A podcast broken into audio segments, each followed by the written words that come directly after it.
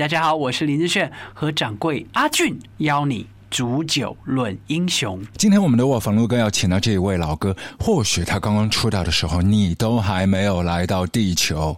遥远的一九九一年，对他那个时候组了一个团，所以至今已经成团三十周年。但是这一支团在乐坛当中浓墨重彩啊，呃，留下过短暂绚烂的五年的光景。那支团名字叫做尤克里里。基本上尤克里里出道，这是一个非常有纪念意义的一个年份，所以呢，我呢当然就跟李健约好，我们就很随性的啊。我们当时出道上的第一个节目，而那个节目的主持人到现在呢，还继续在线上。我觉得像这样的那个节目是哪个节目啊？那个节目是呃，台湾的一位主持人张飞，他是第一个邀请我们上节目的主持人。所以类似像这种，我觉得相当有纪念意义的一些节目啊。活动啊，等等的，我觉得等于是对我们来讲是重温当时的一些记忆，我觉得都是非常有意义的。感觉一下子又回到少年游的时期了。对，但是真的不容易啊，毕竟有哪些在在当时的节目能够一直重活到现在，是真的不容易啊。对，李记现在还是从事自己的这个 IT 男的一个工作啊。另外一方面呢，他现在呢最新的那个头衔是心理咨询师，跟啊幼儿潜能开发的这个。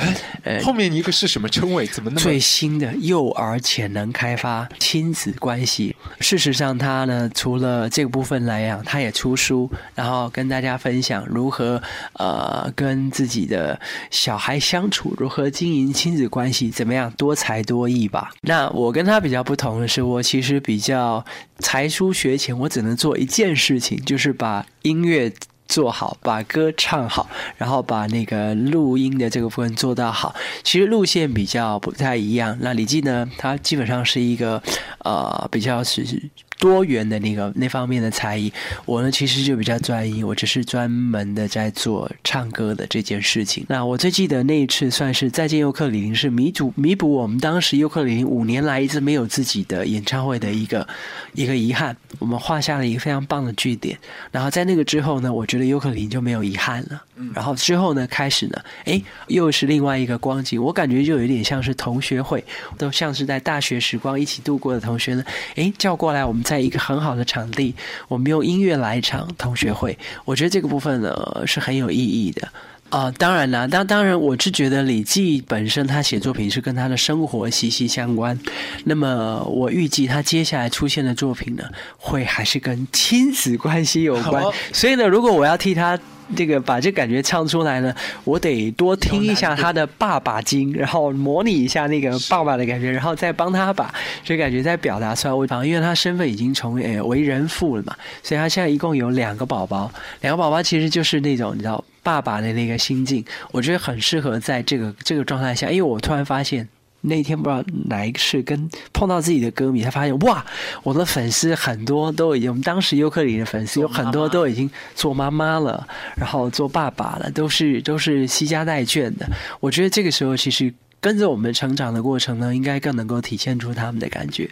而且你和里面的一些歌迷朋友互动都不错，就比如说上次那个鼻窦炎做手术的这个主刀的医生也，医生，没想到我的那个歌迷当中人才济济啊，有那种非常厉害的医生啊，尤其又肯负责任。他说开不好，他要负责养我一辈子。你去哪找这么好的医生呢？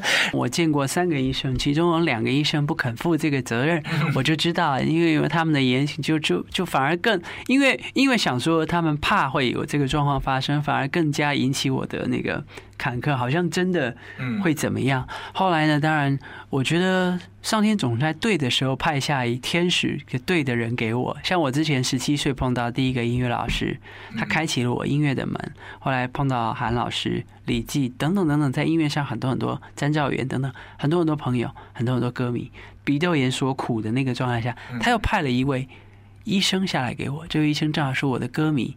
然后同时也打包票，如果他没有开好的话，他要负责养我一辈子。我当然就放心的把让自己躺平进了手术室，当然还好。出来的感觉是不错的，不过在那个过程中，六个月不能唱歌的过程其实是蛮坎坷的。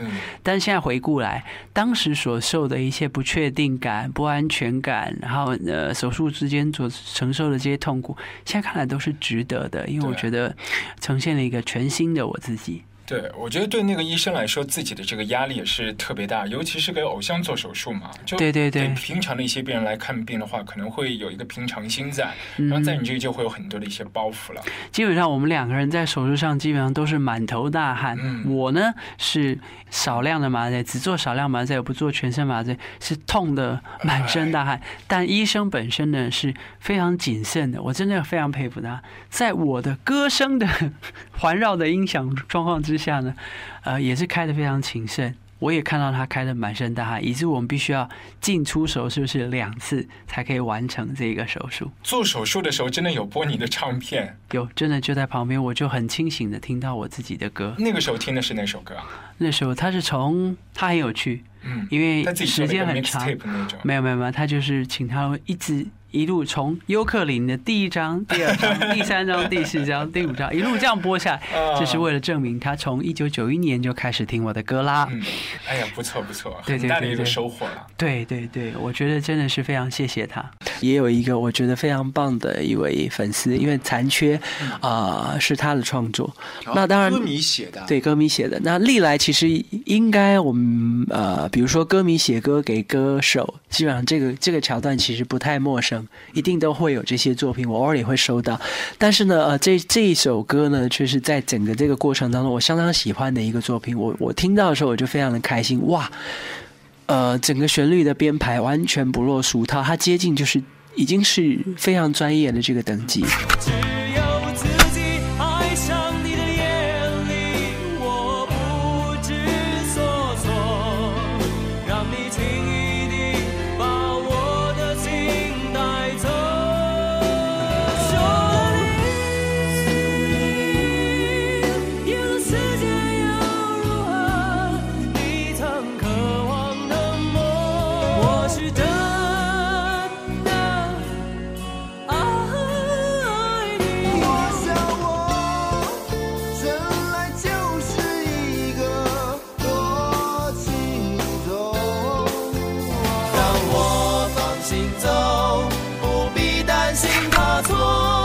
接下来的时间，我们就要把时间交给志炫，让他一起来分享自己啊，从录音室跑到现场，从乐团 solo 单飞之后，那么多年过去了，他个人包括声线当中的一些微妙的变化在哪里？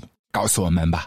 卧房录歌啊，大家好，阿俊你好，在我的声音上面有一些呃比较多的扩展，所以把我的原来的情歌的路线呢，往往右边扩展到有一点点假声男高音的出现，再往另外一边扩展呢，又有一些能耐呢，可以去处理一些重金属摇滚乐做背景的一些音乐，所以算是一个不小的突破。嗯，一个歌手的。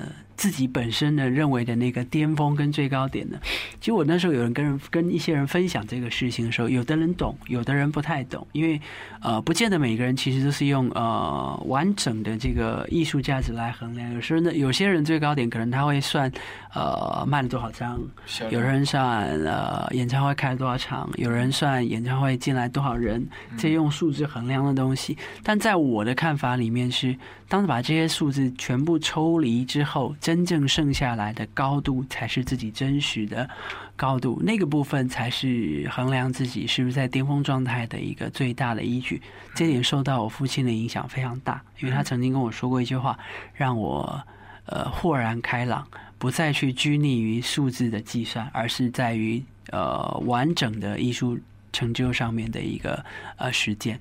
我自己曾经也年少轻狂啊，一直到跟我的父亲讲了一些我的呃什么时候卖过多少，卖过多少张。其实这是一种到后来慢慢的呃经过。他的教导，我觉得慢慢的会会用不同的方式来看待音乐。我父亲也是个爱乐者，在我小时候四岁的时候，他就已经在玩黑胶唱片，所以所以那个时候，其实我自己在在他面前讲一些数字的时候，突然间他有一天找我去，他就说，呃，放了一张专辑给我听，哪张？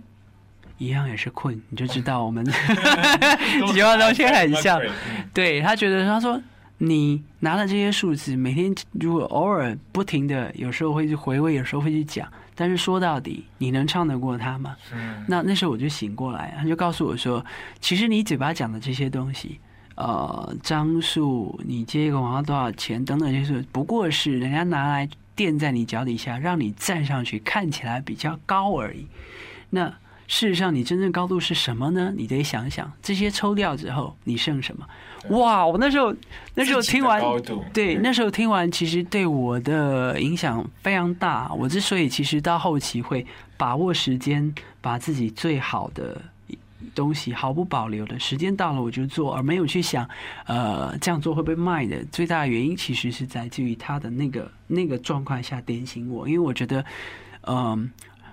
人是会老的，即使你的技术跟感情到达一个一定的高度，但是呢，呃，体力是会反转。如果你不把握在体力最好的黄金，教他做一些你该做的事情的话，将来一定后悔。这是我父亲跟我说的。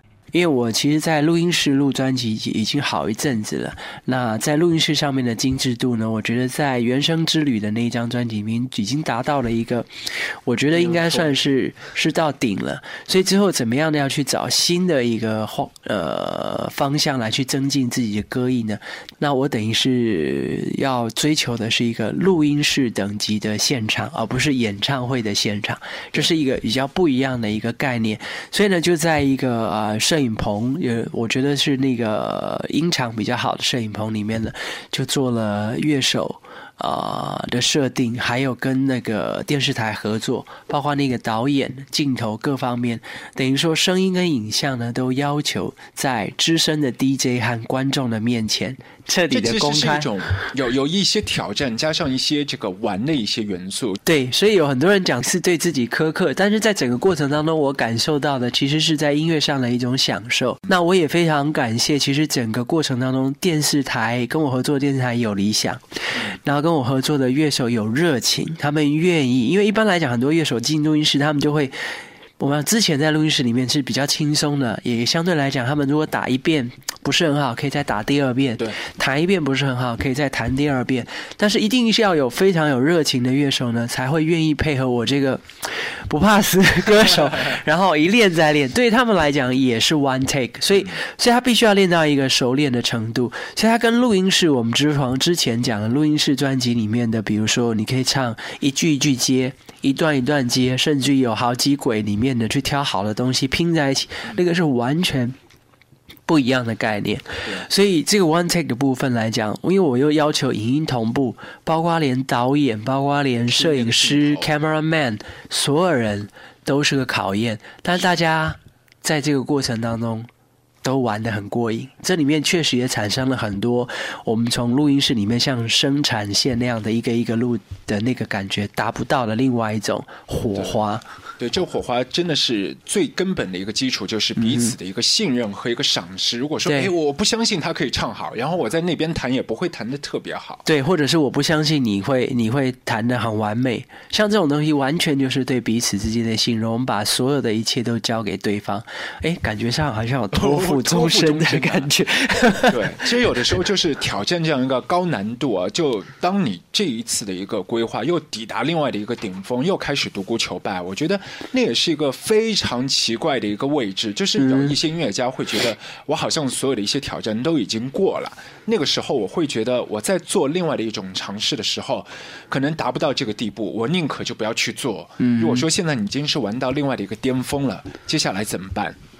我了解，华语乐坛有非常多优秀的实力派的歌者，其实我相信有不少人都有能力做这件事情。我就是希望能够为在这个华语流行乐坛内开开辟出一块土地，这块田地呢是特别的，只有有实力的人才能玩得起。那这个部分来讲，我其实期待的他，我不是唯一的一个，我也不希望我自己是 ending 后面就没有人，因为我相信我也了解有很多人有这个实力。那只是说，如果我要去推广这个概念，去说服很多其他的歌手说我们可以来这样子做的话，哎，我就不能站着说话不腰疼，我得自己弄出一张来，然后去证明说这个事情是可以做到的。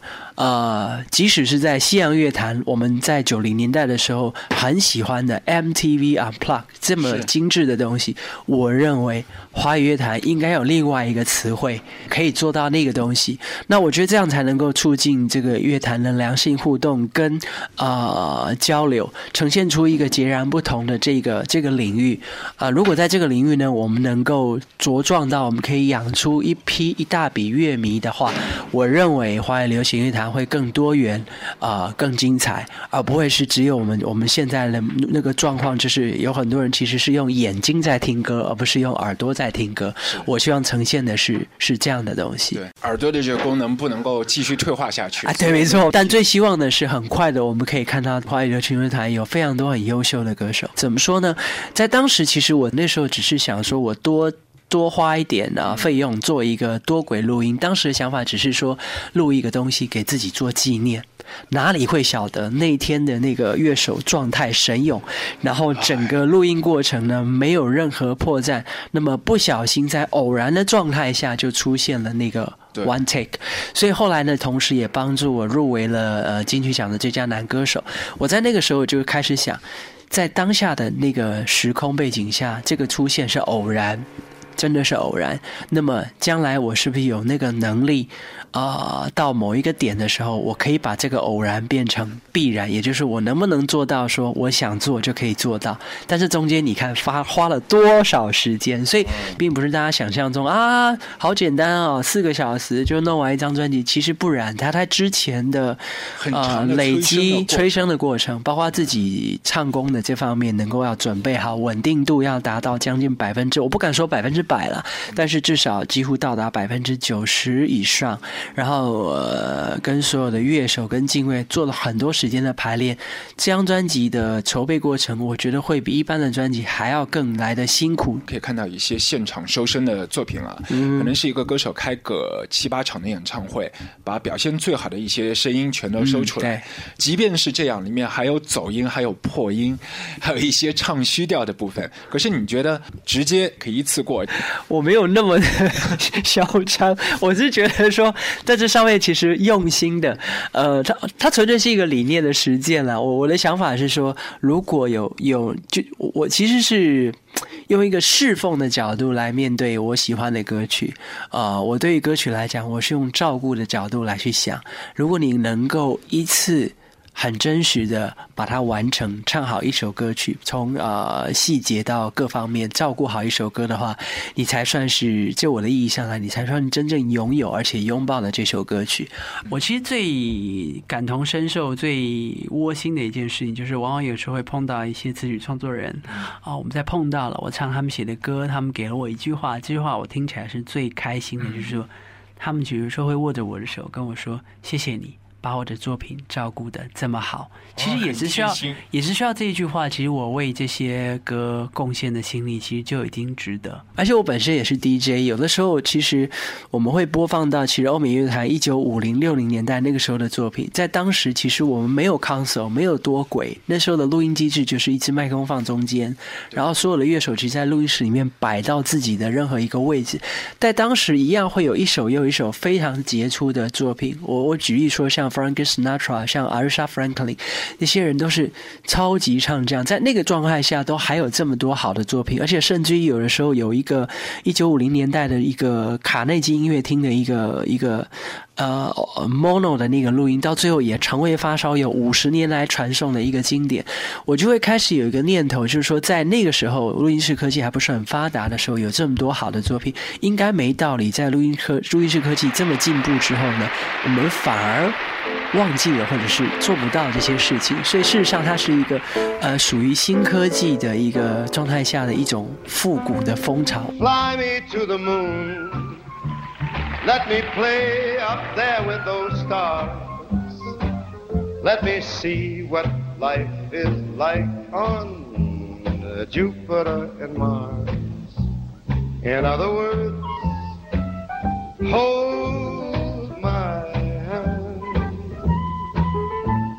In other words, darling, kiss me.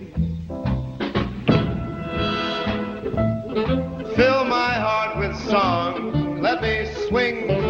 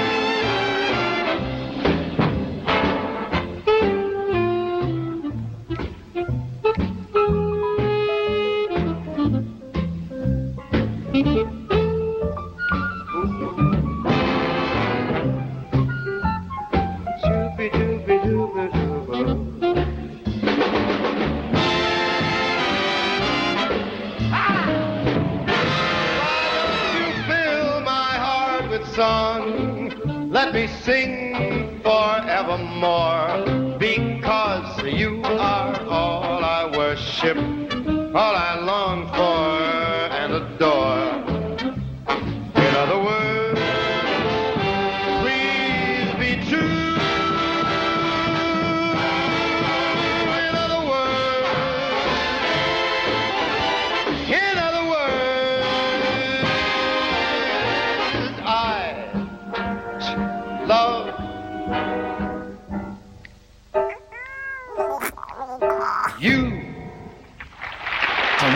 前在六零年代、七零年代，可能是多轨只有两轨两轨并一左轨，然后右再不断的并并并，就是一轨一轨录。现在就是你可以分块去录好几个，然后其中的一轨你可以去不断的修，对，甚至于电脑还能够把你唱走音的部分弄到，但是但是这样部分如果越来越发达，其实那歌手这边呢，如果因为这个机制的发达而让我们唱歌的这个部分呢开始变得，哎，如果是啊、呃慢慢的，我我我认为应该标准应该是一样的。那录音室科技发达，应该是在同样的一个基础上，我们能做到更好。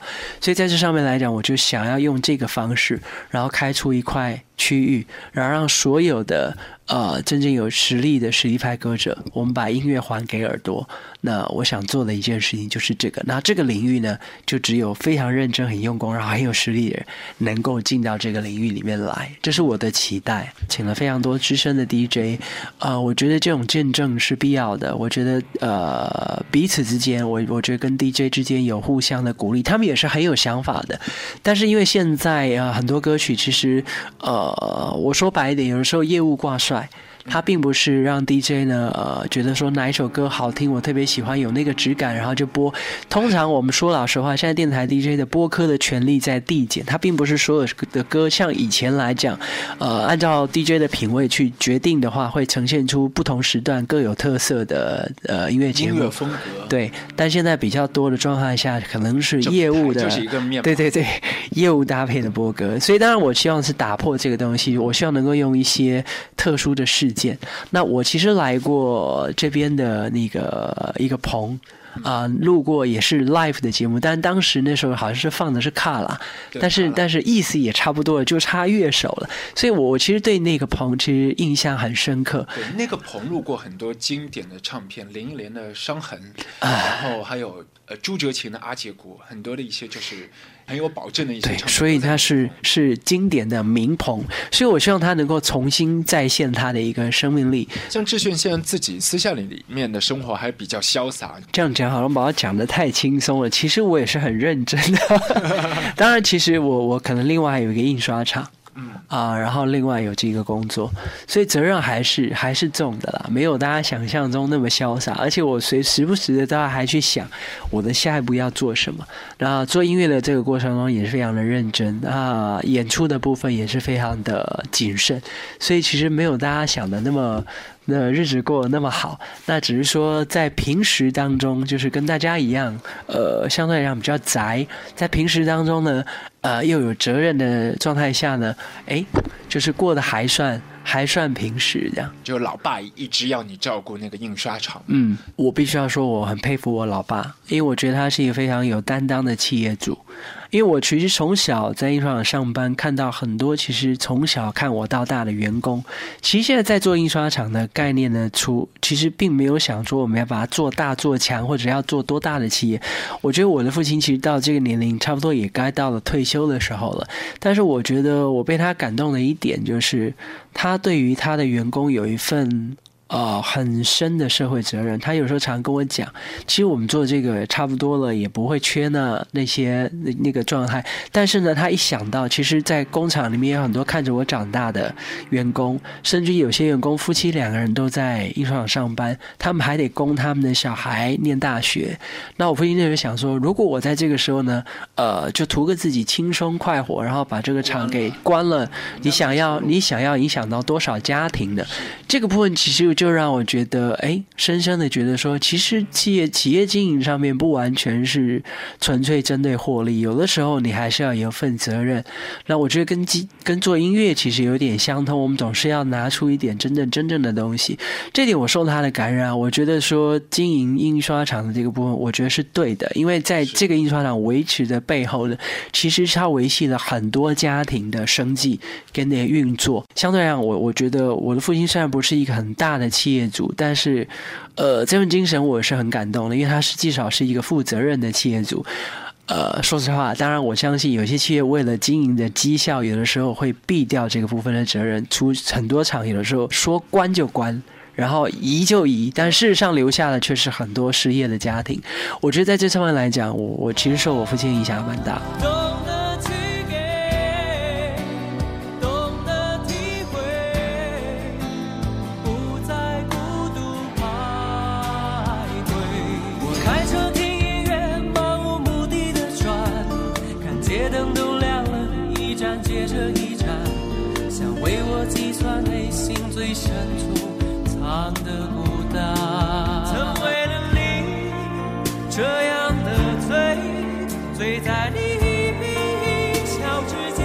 那我是蛮希望，就是大家喜欢我们的音乐。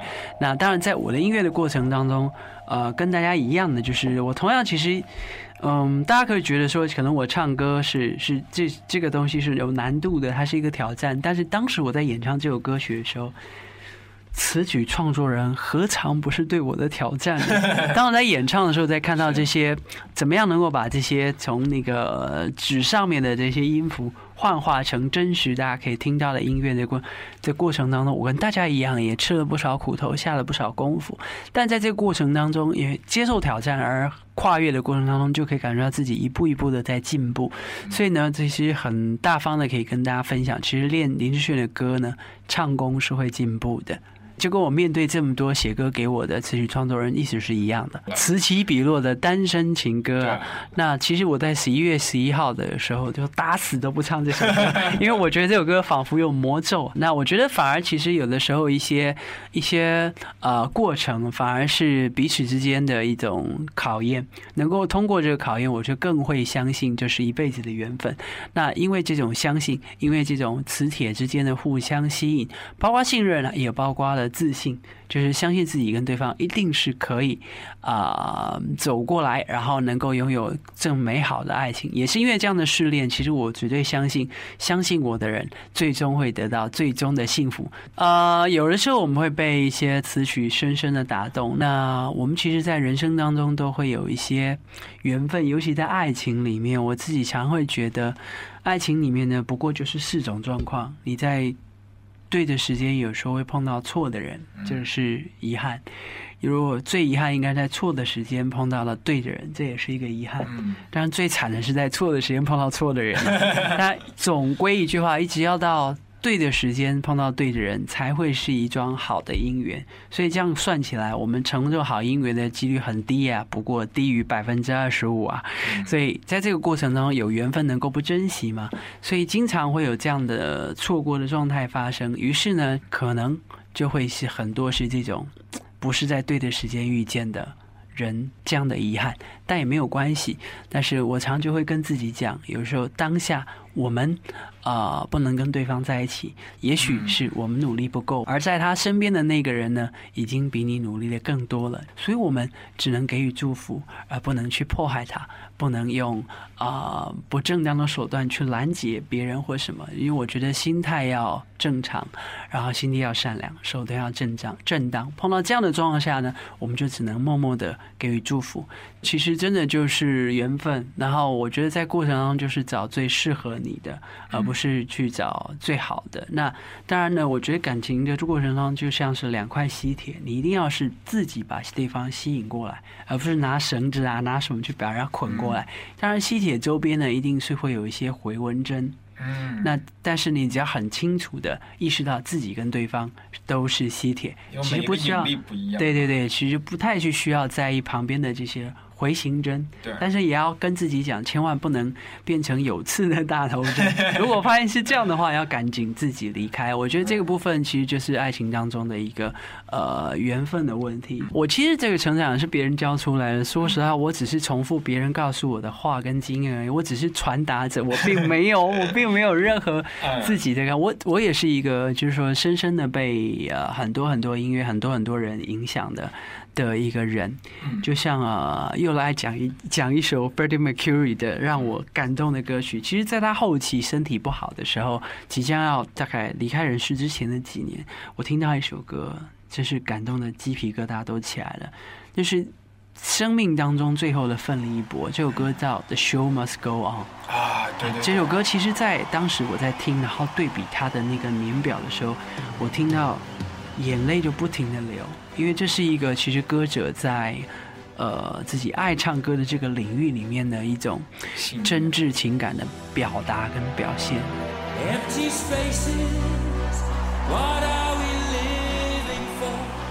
abandoned places. I guess we know the score.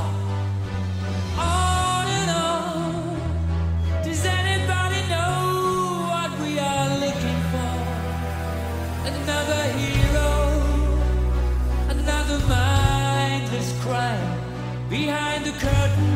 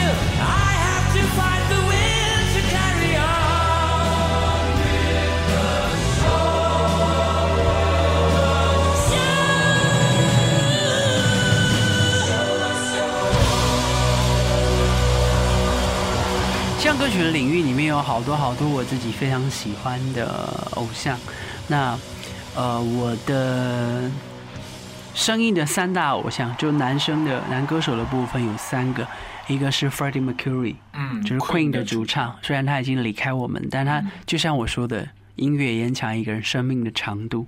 那第二个是 and Oates。Derry Hall 和 John Oates 二重唱里面的主唱 Derry Hall，、第三个是 George Michael，George Michael 对，这三个人里面呢，有其中的两个人共同唱过某一首歌，那就是 Queen 的《Somebody to Love》。嗯，这首歌曲呢，一直是我的最爱。那正好它是被我的三大偶像当中的两个演唱过，呃，Freddie Mercury 唱的是录音室版本，那后来在 Queen 的纪念演唱会的时候，George Michael 上台，哇，简直那个版本让人觉得 不知道该怎么说。呃，我觉得那是一个很高的一座新的山，但是我当然不敢说自己能够跟他们相比，但是期待有生之年有机会，我能够有一个相对还比较不错的完整度的 Somebody to Love，呃，留给自己，在自己老的时候可以回味。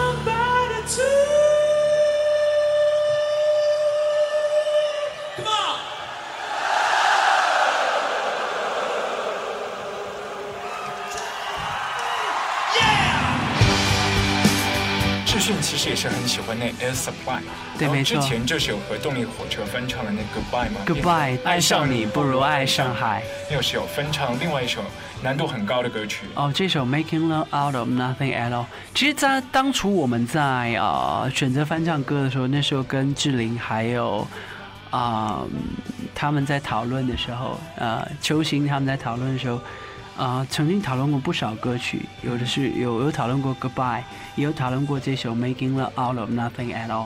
我们甚至于甚至于有有想要同时翻唱翻唱这首歌，但是因为这首歌因为歌词太密，又全部在高音区，而且中文歌词要填这么密，要找出这么多的字，然后填的有意义，其实不是一件容易的事情。嗯那相对来讲，后来我们就选择了就是跟大家比较亲近的一首，像《Goodbye》这首歌曲，它的词义比较容易，中文词比较容易填进去，然后整个架构比较像国语歌，然后其实填出来的效果也会比较唯美。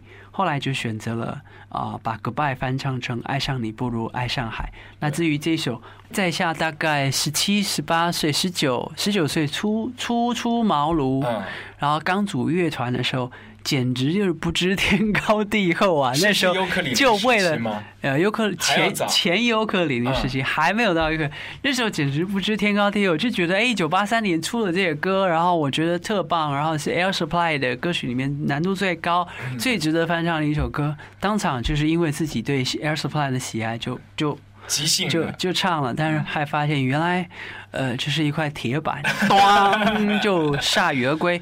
只有大概就清楚自己的能耐，重新评估以后，觉得能唱是一回事，唱得出来是一回事，但是要能够完美的诠释，而且能够从咬字到感情到力量到完全具备，那又是另外一个境界。好不容易站到了这座山上面的山顶，但还是很喘了，就坐在那边稍微的休息了一下。And I know just how to cry. I know just where to find the answers. And I know just how to lie. I know just how to fake it. And I know just how to scheme.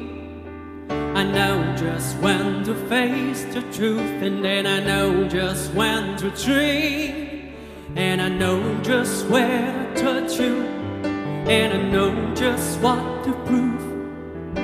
I know when to pull you closer, and I know when to let you lose.